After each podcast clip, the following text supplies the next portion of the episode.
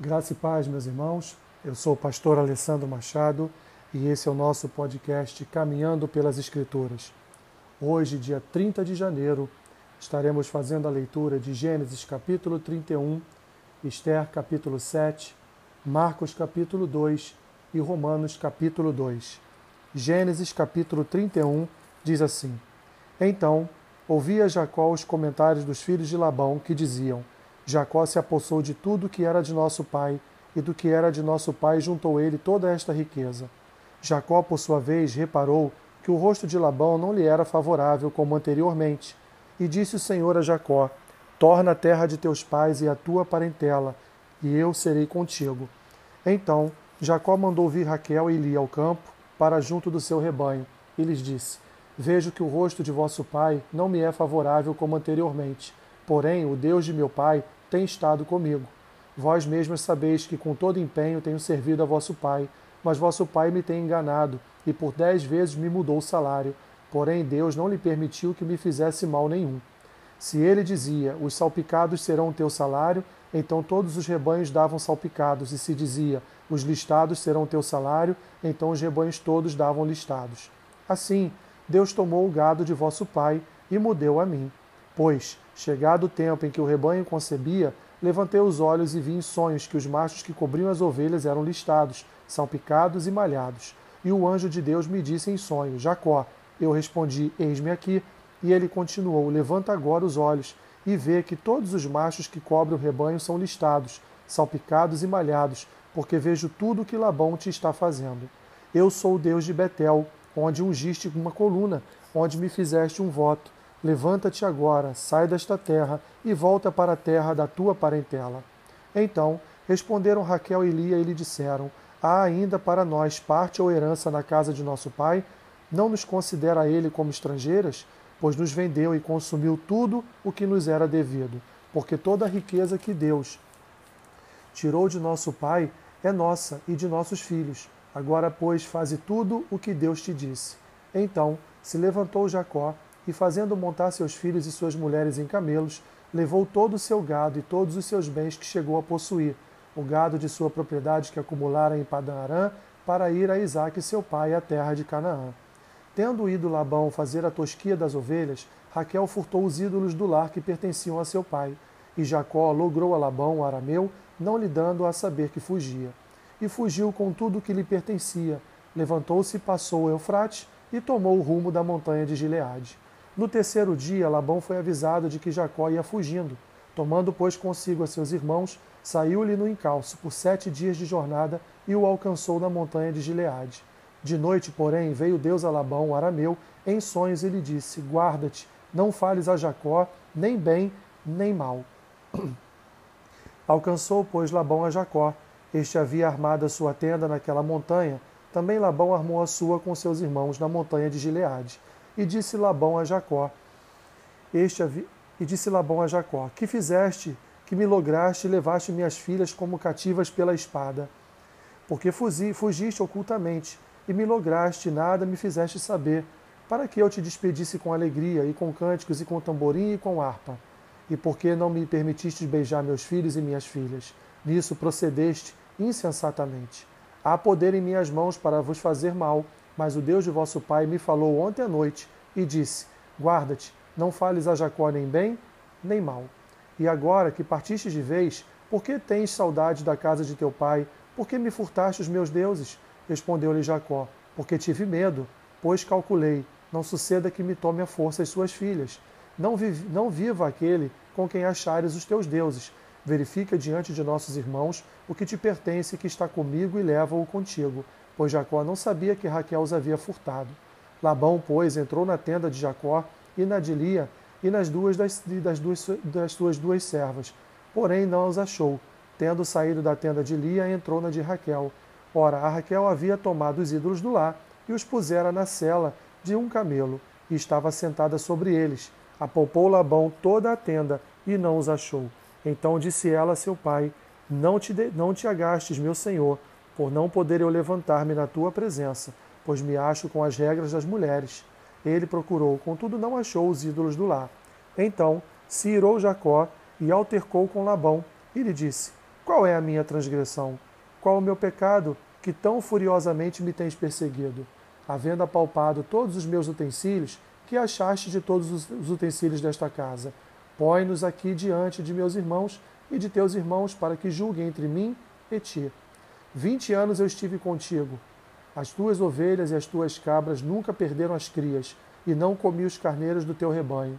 Nem te apresentei o que era despedaçado pelas feras. Sofri o dano, da minha mão o requerias, tanto furtado de dia como de noite. De maneira que eu andava de dia consumido pelo calor, de noite pela geada, e o meu sono me fugia dos olhos. Vinte anos permaneci em tua casa, quatorze anos te servi por duas filhas, e seis anos por teu rebanho. Dez vezes me mudaste o salário. Se não fora o Deus de meu pai, o Deus de Abraão e o temor de Isaque, por certo me despedirias agora de mãos vazias. Deus me atendeu ao sofrimento e ao trabalho das minhas mãos e te repreendeu ontem à noite. Então respondeu Labão a Jacó: As filhas são minhas filhas, os filhos são meus filhos, os rebanhos são meus rebanhos, e tudo o que vês é meu. Que posso fazer hoje a estas minhas filhas ou aos filhos que elas deram à luz? Vem, pois, e façamos aliança, eu e tu, que sirva de testemunha entre mim e ti. Então Jacó tomou uma pedra e a erigiu por coluna, e disse a seus irmãos: Ajuntai pedras. E tomaram pedras e fizeram um montão, ao lado do qual comeram. Chamou-lhe Labão Jegar Saaduta, Jacó, porém lhe chamou Galeede. E disse Labão: Seja hoje este montão por testemunha entre mim e ti. Por isso se lhe chamou Galeede. E Mispa, pois disse: Vigie o Senhor entre mim e ti, e nos julgue quando estivermos separados um do outro. Se maltratares as minhas filhas e tomares outras mulheres além delas, não estando ninguém conosco, atenta que Deus é testemunha entre mim e ti. Disse mais Labão a Jacó: Eis aqui este montão e esta coluna que levantei entre mim e ti seja o montão testemunha e seja a coluna testemunha de que para mal não passarei o montão para lá, e tu não passarás o montão e a coluna para cá. O Deus de Abraão e o Deus de Naor, o Deus do pai deles, julgue entre nós. E jurou Jacó pelo temor de Isaque seu pai. E ofereceu Jacó um sacrifício na montanha, e convidou seus irmãos para comerem pão. Comeram pão e passaram a noite na montanha. Tendo-se levantado Labão pela madrugada, beijou seus filhos e suas filhas e os abençoou, e partindo, voltou para sua casa. Esther capítulo 7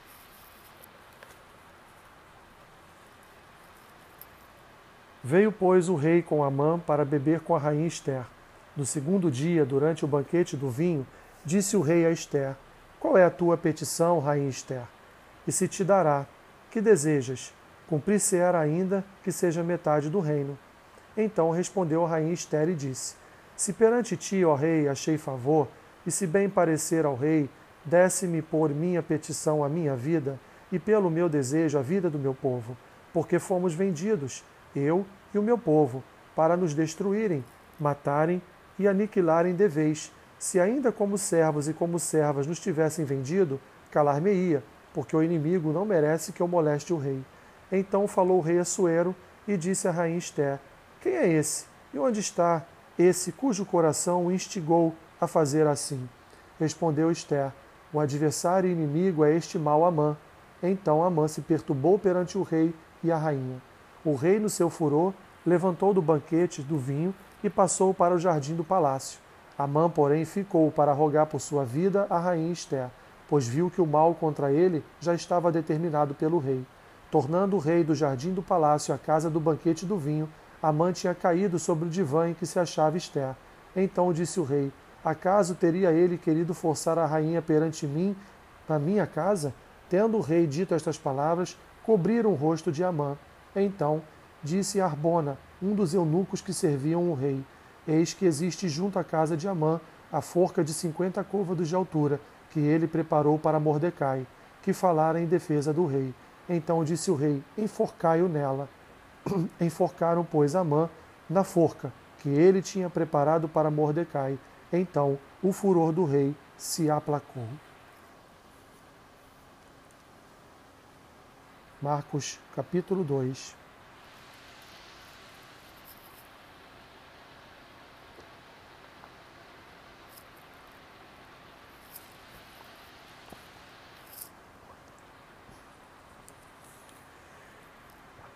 Dias depois, entrou Jesus de novo em Cafarnaum, e logo correu que ele estava em casa. Muitos afluíram para ali, tantos que nem mesmo junto à porta eles achavam lugar, e anunciava-lhes a palavra.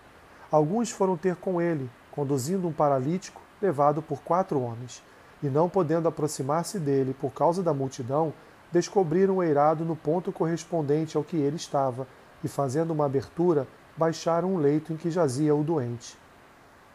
Vendo-lhes a fé, Jesus disse ao paralítico: Filho, os teus pecados estão perdoados.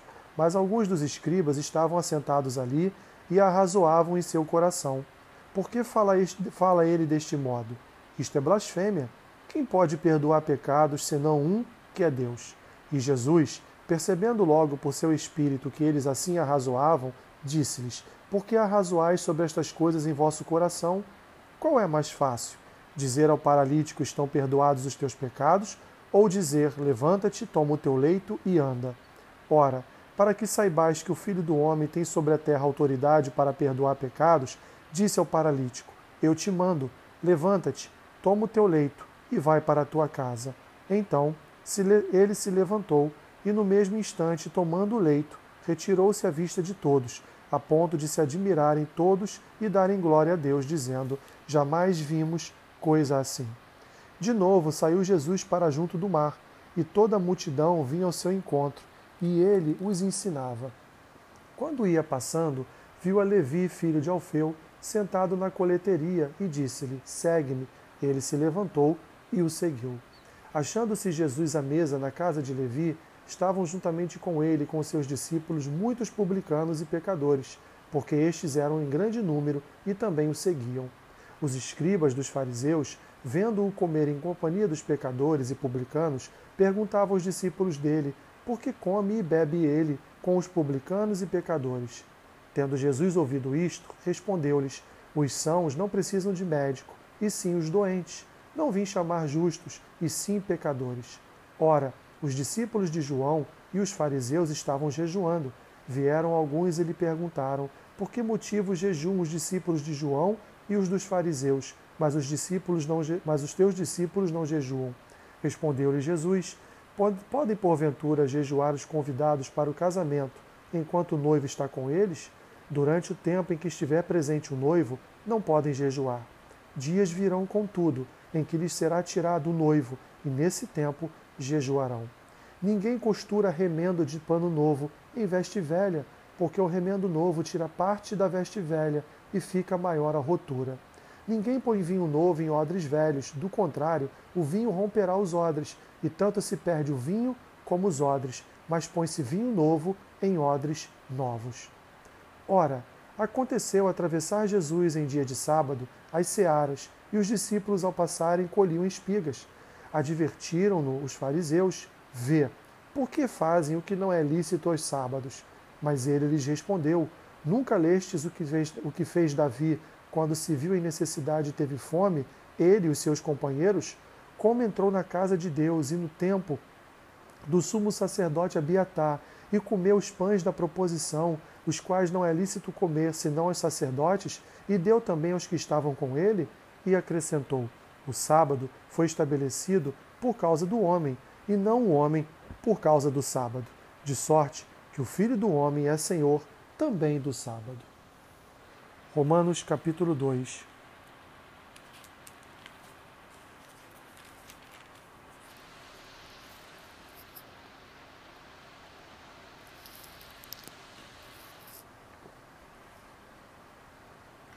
Portanto, és indesculpável, ó homem, quando julgas, quem quer que sejas, porque no que julgas a outro, a ti mesmo te condenas, pois praticas as próprias coisas que condenas. Bem sabemos que o juízo de Deus é segundo a verdade contra os que praticam tais coisas. Tu, ó homem, que condenas os que praticam tais coisas e fazes as mesmas, pensas que te livrarás do juízo de Deus? Ou desprezas a riqueza da sua bondade e tolerância e longanimidade, ignorando que a bondade de Deus é que te conduz ao arrependimento? Mas, segundo a tua dureza e coração impenitente, acumulas contra ti mesmo ira para o dia da ira e da revelação do justo juízo de Deus, que retribuirá a cada um segundo o seu procedimento. A vida eterna aos que, perseverando em fazer o bem, procuram glória, honra e incorruptibilidade, mas ira e indignação aos facciosos, que desobedecem à verdade e obedecem à injustiça. Tribulação e angústia virão sobre a alma de qualquer homem que faz o mal, ao judeu primeiro e também ao grego.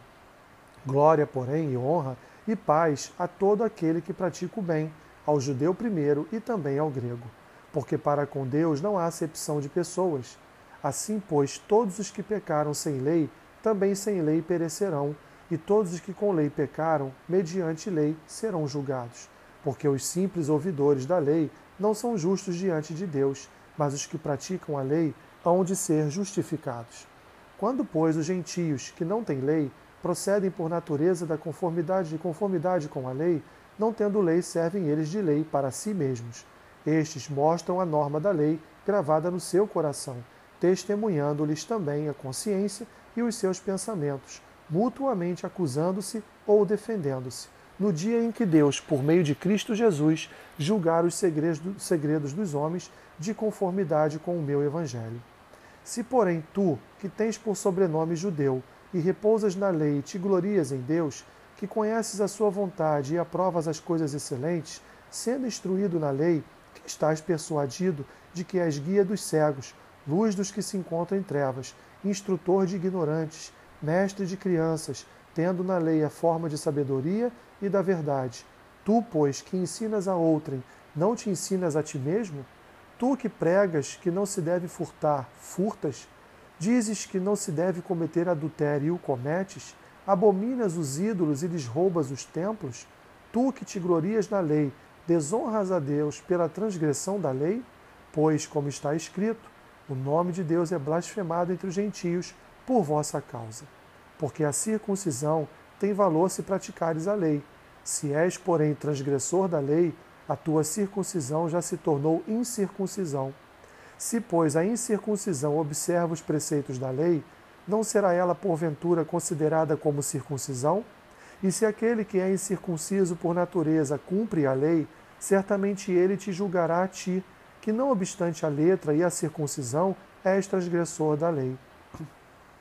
Porque não é judeu quem o é apenas exteriormente, nem é circuncisão o que é somente na carne. Porém, porém, judeu é aquele que o é interiormente, e circuncisão a que é do coração, no espírito, não segundo a letra, e cujo louvor não procede dos homens, mas de Deus. Que Deus te abençoe rica e abundantemente. Amém.